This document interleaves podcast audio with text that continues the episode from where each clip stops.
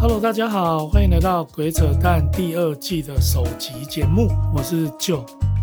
我是廷宇。我想说你太兴奋了，他就要直接开车，直接高速，直接开下去，直接进入到第二季，当然是很开心了哈。那我们今天要讨论什么？我们上一季结束的时候，我们有谈了一些可能性嘛？嗯，口袋名单嘛，口袋名单。新的口袋名单。按照最近的热潮，就反正我们就是这种蹭热潮。啊、不是那热潮已经退了吗？没有没有没有，人人家新的一季出来了。哦，新的一季出来了，已经上了两集，我都看完了。哦，你都看完了。对，哦就是、原来你对吉原特别有兴趣，我懂。也不是啦，就、啊、不是，就终于有东西可以追，就稍微看一下。看的这样子，对，对就是《鬼灭之刃》啦。对，我们今天要谈的就是《鬼灭之刃》。《鬼灭之刃》也是一个很尴尬的话题，从圈内红到圈外，然后明明是。小朋友不能看的，然后所有的小朋友都在买，都在看，都在买那个铅笔盒啦、周边啊。哦、像我儿子他们小学就一堆人都，嗯、还有自己各自喜欢的那个，我喜欢这个柱，嗯、我喜欢这个角色。嗯、然后我想说，这些小孩应该都是不能不能看的年纪吧？嗯，可是他就很红。所以如果有人喜欢那个坠机吗？堕落堕机堕机哦，喜欢堕机的话，那代表他就看的那一季啦。还没演到你，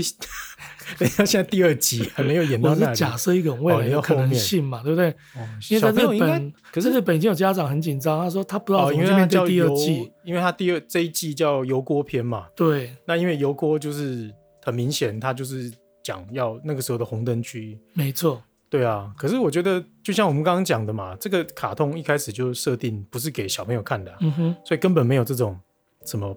教坏小孩啦，叫我怎么教小孩的问题，嗯哼，这个就是家长的问题，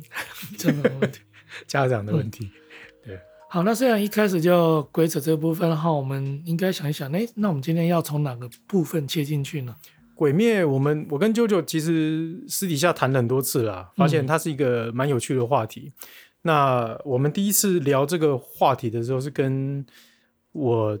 中学的回忆有关啊，中学回忆就是我们我们那时候在看《鬼灭》的热潮，然后包含《鬼灭》后来出了那个《无限列车》剧场版。嗯嗯、那当然，漫画我们两个都看完了。嗯，那我们在谈这个话题的时候，就在谈说为什么是大正哦？为什么在大正时代还要杀鬼？嗯哼，就是为什么他还在这种。不消除鬼的话，没有黎明，没有新的日本这种概念。嗯、那我就跟啾啾讲到说，我中学时期那时候最红的是那部叫什么《绯村剑心》，那部叫什么名？诶、欸，哦，《神剑闯江湖》。嗯，《神剑闯江湖》。拔刀斋。嗯，对，拔刀斋。那如果说鬼灭用的是隐喻，用鬼跟鬼杀队来隐喻，嗯、那拔刀斋那个就是赤裸裸。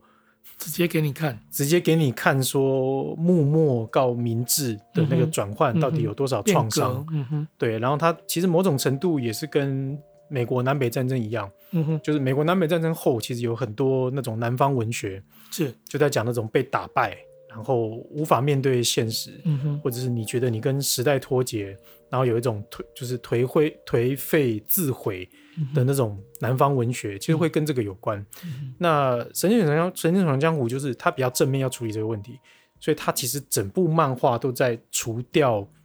从幕末带过来的债，嗯，从幕末带过来的幽灵，嗯哼，然后透过那个主角，就是他本身是以前是刺客嘛，嗯，他是那个明治维新、嗯、杀手，他是。革命志士这边的杀手，嗯、那透过他的不断消除掉幽灵，然后不断的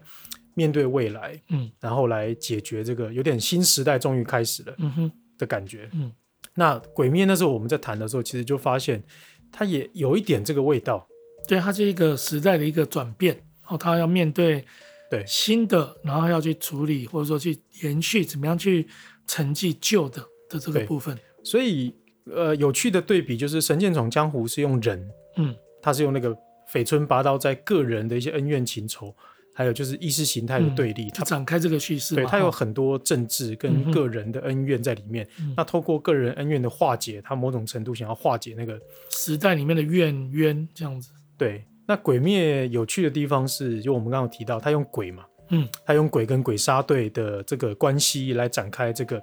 要怎么进到黎明？要怎么迎接新的日本的这个内容？嗯嗯、那鬼的隐喻当然就很有趣嘛。对对，所以哎，我们这样算爆雷吗？没差了，都进入第二季了，是，对啦，但我们可能有一些有我们我们尽量避开后面漫画才会出现的情节。嗯哼嗯哼，可是鬼如果第一季稍微有交代，就是鬼的出现其实是跟鬼杀队是一体两面，其实是同样的境遇，不同的发展。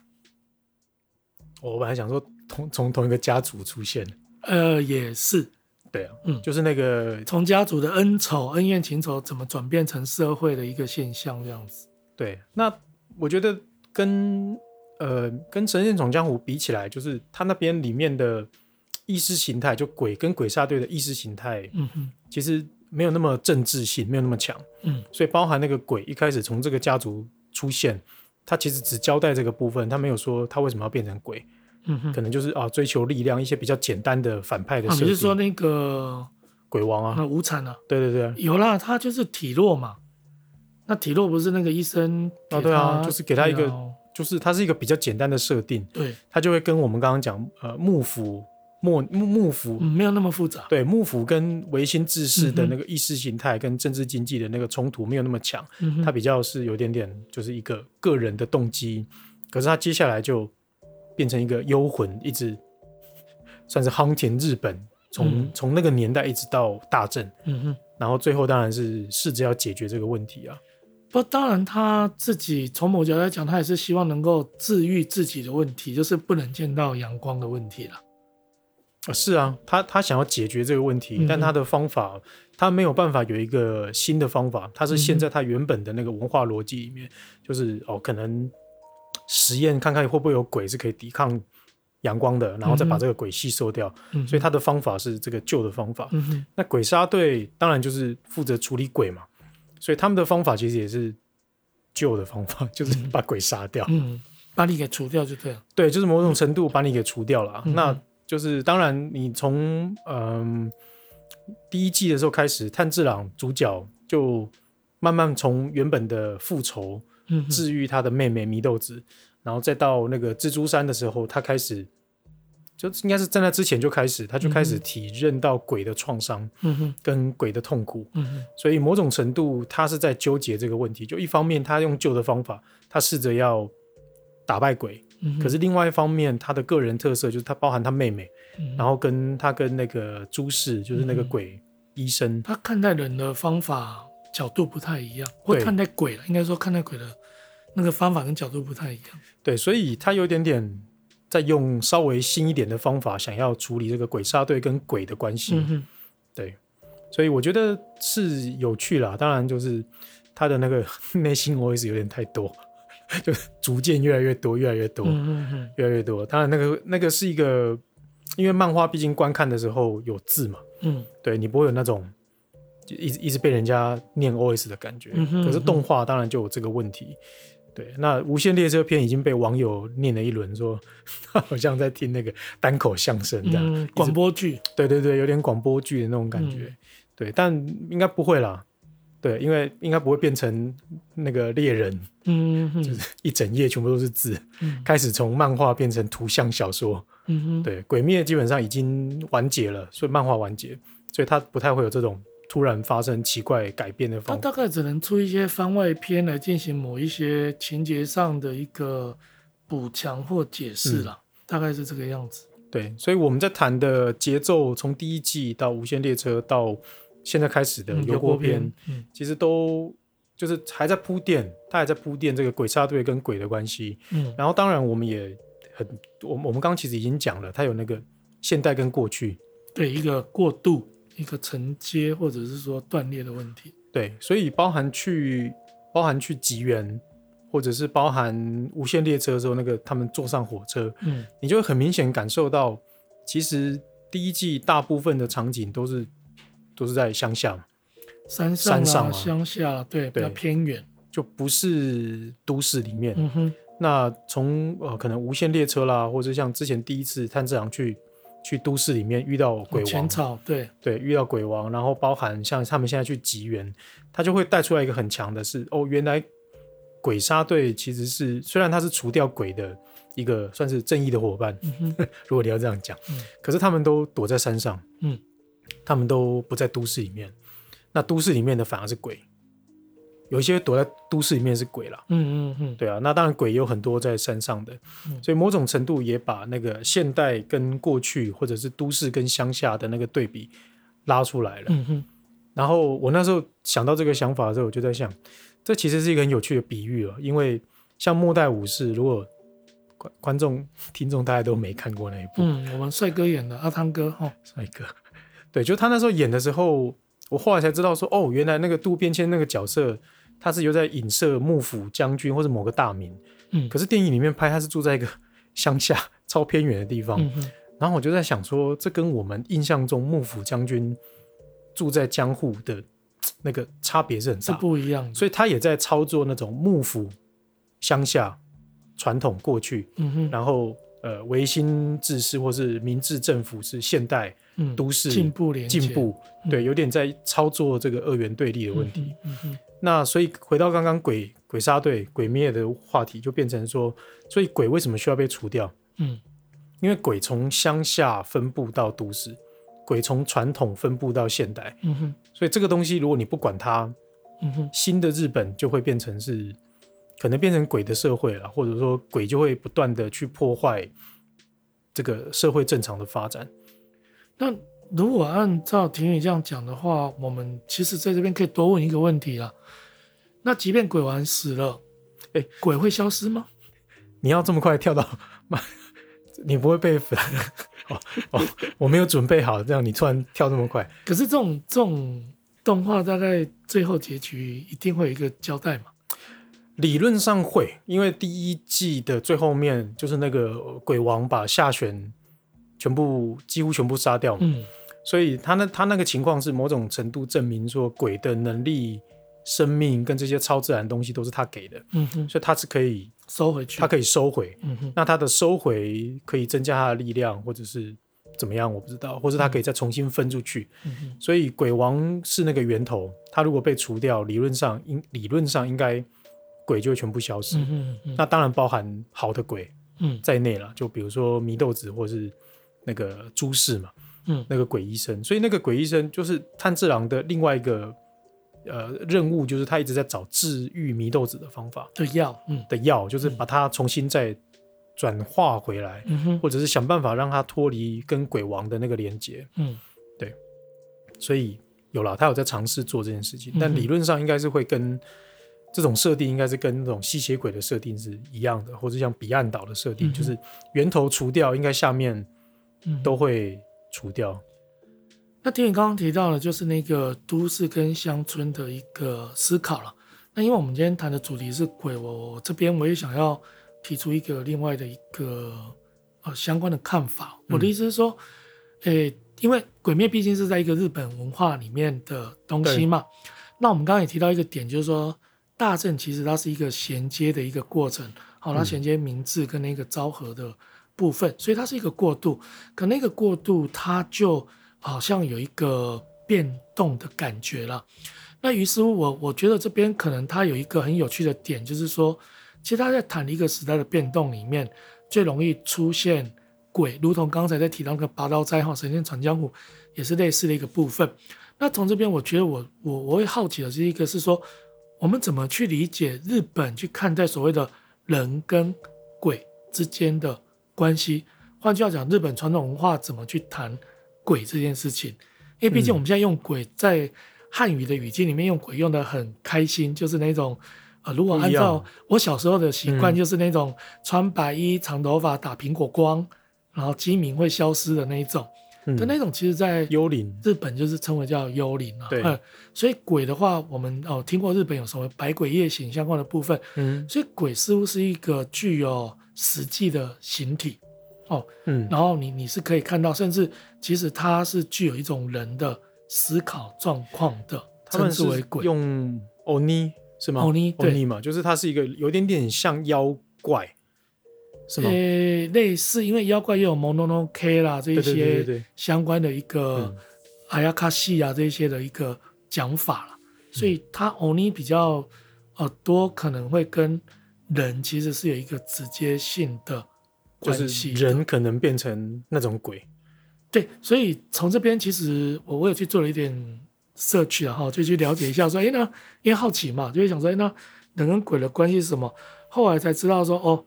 只要你呃从明治时哎不是明治时代，平安时代开始，嗯，只要你大概跟政权不合，是或跟某些政令法令不合而被排除的边缘人，都会称之为叫做鬼。对啊，对，所以换句话讲，其实我们今天在讲的鬼就是社会边缘人。那这个也呼应了刚才那个呃，婷宇在讲，就是说，其实鬼杀队或者是呃鬼，他们其实从某角来讲，你会发现两边的故事，那种悲惨故事是很类似的。但是很多鬼杀队，他的悲惨故事主要是来自于他身边的人是被鬼杀了，所以才站到一个对立面的这样的一个层次啦。那第二个就是说，那什么时代会容易有这样的一群人出现呢？就在时代变动之中。对，通常是这样。对对。那所以呃，我有看到一个资料，他讲的很好玩。他就说，呃，鬼灭讲的是大正的一个过程嘛。嗯、他说，可鬼灭红起来是在什么时候？鬼灭红起来是在现在啊？对，他说是在二零一九年。其他漫画出来还没有那么红。二零一九年出现的动画。对。那二零一九年刚好是一个什么年度？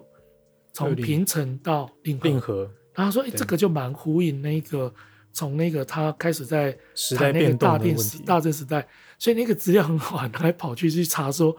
那这个鬼灭第一集出来的年代到底是什么年代？嗯，就他考据之后，他觉得说，哦，出来年代应该是大正二年。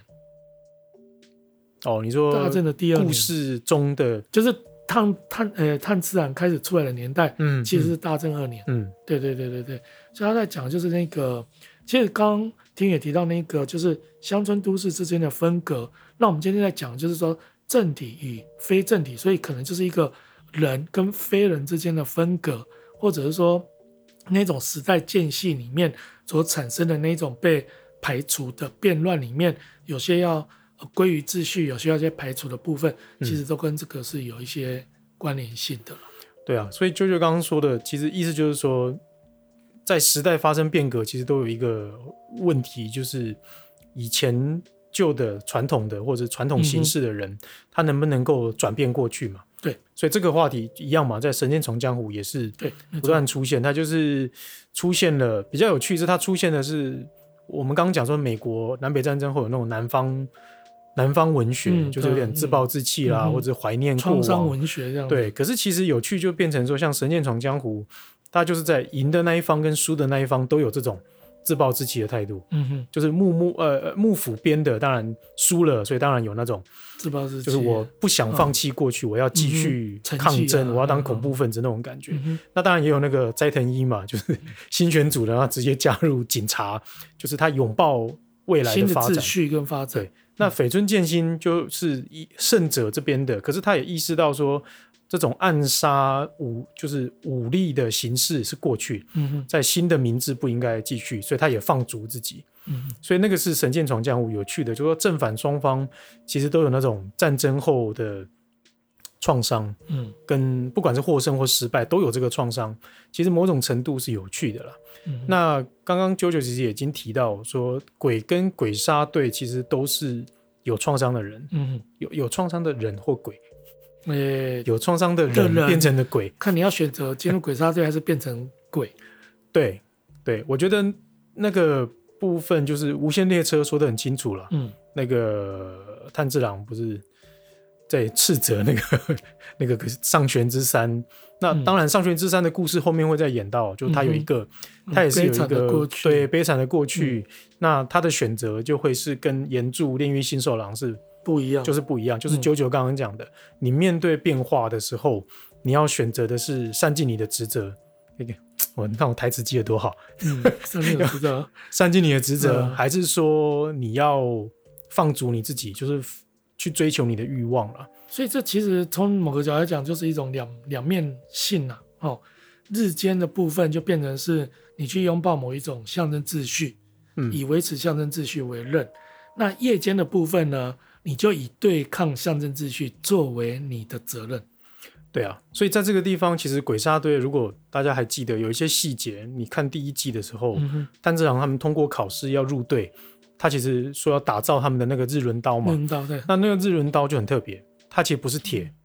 嗯哼，它不是那种真日本武士刀做成的，嗯哼，然后它是一种特殊吸收了阳光的石头做成，嗯，所以这个刀实际上它在人类社会里，其实它杀伤力有，可是它不是那种。绝对性的杀伤，对，像那个绯村剑心那种一把刀可以这样杀一一百人、两百人，嗯嗯、他大概不行，因为他是石头做成的，嗯、所以他最主要的目标目标其实就是要除掉鬼。嗯，对，所以某种程度鬼杀队在这个部分是有限制自己，他用这个象征的方法限制他们说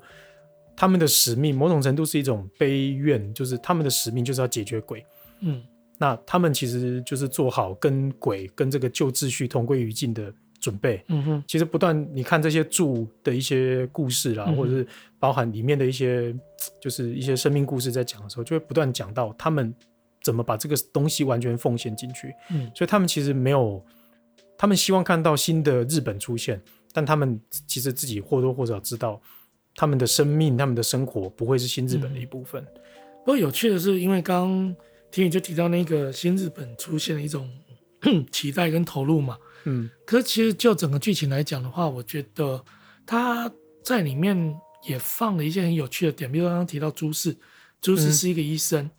那当他去要求炭治郎，哦，在第一季里面就要求他去采取一些鬼的血液，对对，来进行研究的时候，我第一个反应就，哎，这不是血清吗？不是在做疫苗吗？对了，但是他可以有那个。就是幕府时代就有的那个兰学嘛，就荷兰人带进来的医术，嗯嗯、它它某种程度它可以既是当代医学的概念，但它也可以是一个传统。传统的，对，传统就有这个兰学的医学的手段，所以我觉得还还好。对了，的确是像血清没有错，就就是就是我们现在的一个血清的最初始的概念嘛，你要把很多。血鬼的血液来，然后来看看怎么测试，对，测试之后找到一个，哎，其实是可以变化的嘛。对，那所以这个就让我想到说，如果从这个角度来讲的话，那二零一九年鬼灭越红也不是没有道理，是因为那一年我们就开始经历了那个所谓的 COVID-19 的一个，后来就开始一个 COVID-19 的一个出现，所以其实好像也你说那个焦虑嘛，对对对，那个焦虑似乎就投注在整个鬼杀队或者说投呃那个鬼。这样的一个对抗之中，是是这样说没有错。可是因为鬼灭的主线，就是说我们刚刚有说寻找祢豆子的解药是算支线任务了，嗯哼，就它有在推动，但是它不是主轴，它可能要到后面了。对，主轴还是会在鬼杀队跟鬼的那个关系，嗯，所以反而找血清的话，会有更多其他的卡通了，比如说像那个日。美国的那个刀锋战士，嗯，吸血鬼的，哦对，对，那个就是一直不断的 focus 在血清，然后治愈，这是一个疾病的问题，然后包含那个那部那部那个纽约很多吸血鬼的那个美剧，他也在讲血清跟就是吸血鬼是一种传染病，阴尸路吗？不是阴尸路，是另外一个，我忘记他名字了，嗯哼，但他更直接说吸血鬼其实是寄生虫。更直接了，那所以它是可以不劳作，但是只要拥有这样子，对，所以它也是可以治愈的，那是另外一个。那日本也有，嗯、我记得那部叫什么？那个 Blood，有一个日本的卡通跟漫画，也是在讲一个少女被感染变吸血鬼，嗯，她后来就变成吸血鬼猎人这种，所以它其实也是 focus 在说她的，她为什么很特别？她的她的血液血，她的血液跟其他吸血鬼不一样，嗯、哼所以其实有其他。作品是更专注在这个部分，嗯，那鬼灭它它是一个支线，嗯，它主线还是要处理那个鬼跟人的关系，我觉得，然后或者是彼此都有创伤的时候，嗯、怎么样在这种对立的二元对立的机制里面，要找到一个共处之道，嗯，或者是说逼不得已在这个情况下必须先解决，先找到一个罪魁祸首啦，然后处理那个罪魁祸首啊，那那个罪魁祸首又。不让我们失望嘛？它的确对鬼跟对人来说，它都是一种恐怖的存在。嗯，对。那所以如果鬼灭虽然有很多冲突，但是他就邪恶的那一方还是蛮清楚的啦。嗯，我觉得他至少不不违背青 青年漫画的诅咒。哦，就是正义的一方跟邪恶的一方的一个分界。对，就还是某种程度维持这个分界。嗯，对啊。所以我们刚刚讲的话题就是鬼杀队。某种程度，它限制自己了。嗯，它像我们刚刚讲那个武器，所以如果你看另外一个最近要 嘿，明天吗？对，明天要上映的那个《Witcher》，嗯，猎模式就不一样，猎模式就是它有两把剑，拿有砍人的剑跟砍妖的剑。明天上第二季吗？对啊，嗯，那等节目播出已经就上了，OK。等节目播出已经上了，但我们也还没看呢。嗯 对，所以就是像猎魔士，他就是更直接告诉你，他这个边缘人的状况是，他同时要处理人，也要处理妖怪，嗯哼，所以他就带着两把武器，他告诉你，我两边都要处理。可是鬼杀队就很明显，他只有处理鬼，处理鬼对，嗯、他们的原则就是不能伤害人，嗯哼。那其实第一季也说的很清楚了，你只要伤害人，你就你你就会变成是那个被被追杀的一方之类的，嗯哼，对，你就变鬼了嘛。从某角度来讲。对，你会伤害人，你就是非人嘛。对对，所以这一点其实就跟另外一部我跟舅舅有讲过那个大剑 Claymore，嗯的那个漫画跟动画，嗯、就是那个主角是都是少女嘛，然后被植入那个妖怪的血肉，变成半人半妖。那他们的规矩也很简单，你只能除妖，不能除人。对，你只要杀掉人，你就是被定义成妖。嗯，然后你就会被这个组织追杀，其实逻辑有点像了。所以其实从刚才谈下来，我们一直发现，在日本的动画里面，它其实有一个很清楚的，就是一个人鬼界限。那这个界限就是，如果你只要动了人，你就直接被放到鬼的那一边。嗯，所以就是符合你刚刚说的嘛，新秩序是由人来定义的，的定义新秩序是由政府来定义的，嗯，或者什么是人的象征系统，就是。排除非人的那一块，所以最有趣的就是最后一，我觉得我们鬼扯的还有最后一点呢、啊。就 我那时候在写，最后一点比较有趣是，如果你看那个起源故事，就是无产跟主公是来自同个家族，嗯哼，那某种程度他至少是贵族或者是武士家族，应该是贵族家族，对啦，延续这么久，其实是应该是贵族家族，所以他在暗示说，暗示说这种日本传统文化的阴暗面。跟解决阴暗面的方法，其实都是来自同一个管道，就同时来同时来自同一个系统，嗯、所以它就有一个更强的，就比起我们刚刚说那个幕末到明治，就是绯村剑心要处理的问题，嗯、在鬼杀队，就是说鬼灭之刃里面，它又要更直接告诉你，这些都是旧日本，嗯，所以大正之后，然后包含后面的昭和，它就完全是一个现代化的日本，嗯，这些旧的日本文化，不管是好的或不好的东西。它都会同归于尽，在我们变成现代化日本的时候，嗯哼，它会同归于尽的。那当然比较有趣的是，如果听众熟悉那个日本 日本怨灵的故事，你就会知道，日本以前不管是平安时期，他们跟鬼很常妥协啊。对，就是如果鬼太强，那就把它封神就好了。对对，就我当时都在想说什么，那个封神，兼兼元道真，嗯，就是最有名的。像现在是什么学问之神嘛，嗯。对啊，他是学问之神，可是他成为神的方法是他，他就是闹鬼整个京都嘛，对，邪情绪勒索，情绪勒索，情绪勒索，情绪勒索天皇嘛，连鬼都会情绪勒索。对啊，那其实你就看到天皇的处理办法是把他封成神，给他一个神社，嗯、然后让他变成那个有神格的那个地位。嗯哼，所以那个就是救日本的办法。不过那个菅原道真有趣的是。他虽然被封神了，可是他早期被封神的画像啊，嗯、里面画出来的样子是鬼，就是所以就是一个蛮有趣的一个转变。就是他以前是还是鬼，还是鬼，那只是说我现在把你封神，但是你的样态是一个神，对，到后来才慢慢的变成比较像是神的样子的一个一个画法，对，就越来越好看，这样越来越文明化这样。嗯嗯、不过你刚刚这样讲，我倒是突然想到一个点啊，哈。我们刚才讲那个无产跟那个产屋夫啊，哈，他们那个主公，嗯、哦，你还记得？有，对对对，大家要记得，大家要记得哈，产屋夫。那有趣的是，无产会变成这样，是因为有个医生，嗯，给了他一些药草嘛，然后他后来因为身体不好，活不过二十岁什么的，去变成鬼。嗯、可是有趣的是，产屋夫家族之后去处理无产的方式，是让他们，因为他说，当家族出了一个这样的人。另外一边的就会被诅咒，嗯，所以其实我有点好奇的时候，其实他们可能是本家跟分支啊，我在猜了哈。那因为分支出了状况，所以本家难辞其咎，本家就被诅咒，所以那个名字的姓才不一样。嗯，那有趣的就是说，这个本家后来就必须援引援引宗教的力量，嗯，让他们的那个寿命可以稍微延长，所以每一代对都去跟巫女。结婚，嗯，那生下下一代，有这样的一个过程。所以他在讲传统在处理这种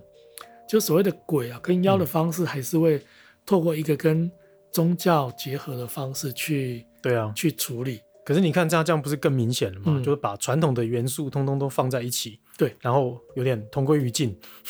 对，然后之后有新的，之后才会有新的，对，就是所以包含那个我们刚刚讲到朱氏的角色，他是一个医生，嗯，所以某种程度你看医生，然后巫女，然后是人类的超有超自然能力的女性跟鬼的女性，然后他们两个分别在用不同的方法，一个是只是延续。就像我们刚刚讲的那个以前的日本，他处理鬼的方法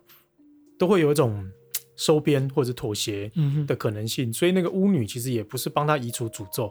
嗯，他只是延长他的生命，对，让他可以到就是算是多一点时间去经营那个鬼杀队，去处理无惨，他也不是解决这个诅咒，嗯哼，对啊。可是除了巫女之外，其实那个产巫夫那个主攻的设定本身也是具有某一种他有超能力，特殊能力。嗯，哎，他也不是说就是那个，嗯，对了，他就是有超能，就是有点像 X 教授的那一种能力这样。X 教授，我我反而比较像你最近推荐的那个连续剧那个言灵的一个感觉，就他讲的话会让下面人就服服帖帖的。可是哦，但是因为他是主攻啊，就是另外有一个我们刚刚在说他是传统的一部分，就是。嗯尽管到了大正，嗯，因为大正我们已经知道没有大明嘛，对，大明这些武士其实都没了，因为明治就在处理这个问题。嗯、可是你看那个鬼杀队运作的方法还是很传统式的，还是很战国时代。对对对对对，对，然后里面还有忍者嘛，对，对不对？阴柱。对，你看产屋夫嘛，它是一个屋顶嘛，那下面就要有什么九根柱子。对啦，你要这样讲，我当然是不 没没有错啊，因为以前的神社上面那个就是巫夫嘛，对啊，下面就是支柱嘛。那个是他们以前神社的一种建筑的样式，嗯，但它也是那种以前我们讲的大明跟武士之间的那种的那种忠诚度啦关系，嗯。那甚至不管他们原本的性格怎么样，其实他们面对主公的时候都是很尊敬的。嗯，就是他至少必须。可祝和会议那一集就有一点，就是有没有那个想要去杀那个祢豆子？嗯，但其他人有，就是有。还是乖乖的，对，还是会劝阻他嘛，就是说这是在主公面前，嗯哼，对啊，不是有一个系列的公仔，就是就是要在主公面前，然后大家都跪着那个，嗯嗯对，所以我觉得那个东西，他还是在告诉你说，尽管在大正，可是鬼杀队他就是一个从以前遗留过来的东西，嗯，所以他们的组织的方法，然后包含我们刚刚说他在乡下，就是他已经不能在都市运作了，他当然有一些都市里面的一些伙伴。行动伙伴，但是他就不能形成一个很清楚去行动的组织啊。对，就是那些人只是后勤补给啦、嗯，提供住的地方，嗯、他不是真的是鬼杀情报的提供了。对，他不是那种鬼杀队成员、嗯，所以难怪在大正时期那么重要，因为不管是鬼或鬼杀队这种传统的东西，就在那个时期被就画下一个句点。对，对，就是有点要真正。画下一个终点，然后日本才会再重新开始啊。嗯嗯嗯，对啊，所以这个就会跟我们刚刚提到的，包含美国南北战争也好，或者是呃那个明治幕末明治神剑闯江湖这些大众文化、流行文化作品，都是在想要处理这个问题。嗯嗯，就是到底怎么解决战争带来的创伤、对立、冲突，然后你的新的未来跟旧的过去到底怎么怎么发生改变？嗯对啊，我觉得这个是比较有趣。那也难怪那样的一个时期，那样的一个变动的时期，一个可能转化的时期。那当然后来转化过去的日本，就是一个我们称为叫呃真正现代化的一个日本。所以到现在，很多日本人都还很怀念那个大正浪漫这样的一个一个氛围，就觉得那个时期是一个很特殊的一个一个展现。对啊，就是我那时候第一次看，想说大正时期怎么还有鬼？我那时候就在想，大正时期。为什么还会有鬼？我一直在想说，嗯、我一直以为明治就已经处理完了。当然，后来因为看《鬼灭之刃》，还有一些相关的一些文章啊报道，才知道说，嗯、哦，大正他还在面对这个问题。因为有一些东西，嗯、因为其实后来就知道，明治政府其实是某种程度，它还是一个呃战国的那个藩，嗯哼，地方势力。嗯把控的，嗯，那明治到了很后期，包含大政之后，进到昭和，它才完全变成是一个君主立宪民主政体，对，没错，才比较完整。嗯、所以明治时期包含我们历史上知道，像西南战争，嗯，其实就是他们自己明治政府内不同派系的冲突，嗯，自己打起来。对，然后包含神剑闯江湖，他也不断告诉你，这些维新志士其实都是来自什么萨摩藩啊、常州啊，嗯、就是南方这些的。那当然就会有一些北方的或者其他地方的的人是在幕府那边的，嗯、所以你就会看到明治的时候，他还在处理这个架构。可是到了大正，已经比较没有那么明显了，已经不太会有人在讲说我是常州藩或是哪里，他开始变成是那个，欸，日本后来那个叫什么都都州府县道，哎、欸，都县府道，都县府道，嗯，对，它开始慢慢变成现代行政组织的那个概念，所以会怀念那个时期，有一点点，我觉得也合理了，嗯哼，嗯，不过虽然故事是完结了哈，鬼灭了哈。不过我想，如果从我们刚刚提到那个日本怎么去看待鬼跟人的关系，对，我相信在不同的时代仍然有不同的鬼还是会出现的。哦，当然在故事里面是有一个完结性的哈。那不过我我想社会里面，它其实还是要传递，就是说社会里面只要有人有被边缘化，然后他有被被压迫，或者说整个社会的体制或者所谓的正义没办法去支援跟扶持他。那他就有可能变成鬼。对，请参考《鬼扯淡》第一季，我们谈了很多都市啊，对，对都市化或者是、嗯、呃经济发展或者说产业转型，然后带来的那种另外一种新的边缘化嘛，嗯、被压迫或者是不被理解，嗯、没有人支持，嗯、其实就会有另外一批新的鬼出现。嗯、那当然，那个部分就会是我们谈的都是一些比较像幽灵那个类别的鬼，嗯，比较不是这种实体的那种 oni 这种。好像也比较少，嗯，对，对。那另外一个，我觉得《鬼灭之刃》带来的一个很好的一个启示，特别是从炭治郎的一个角色来看的话，就是即便有这些鬼啊，嗯、他们其实是需要人去倾听跟了解他们的故事。那我想，这个就是说，其实大家让大家可以多去关怀，哦，去了解他们的故事。有时候要的不一定真的是一个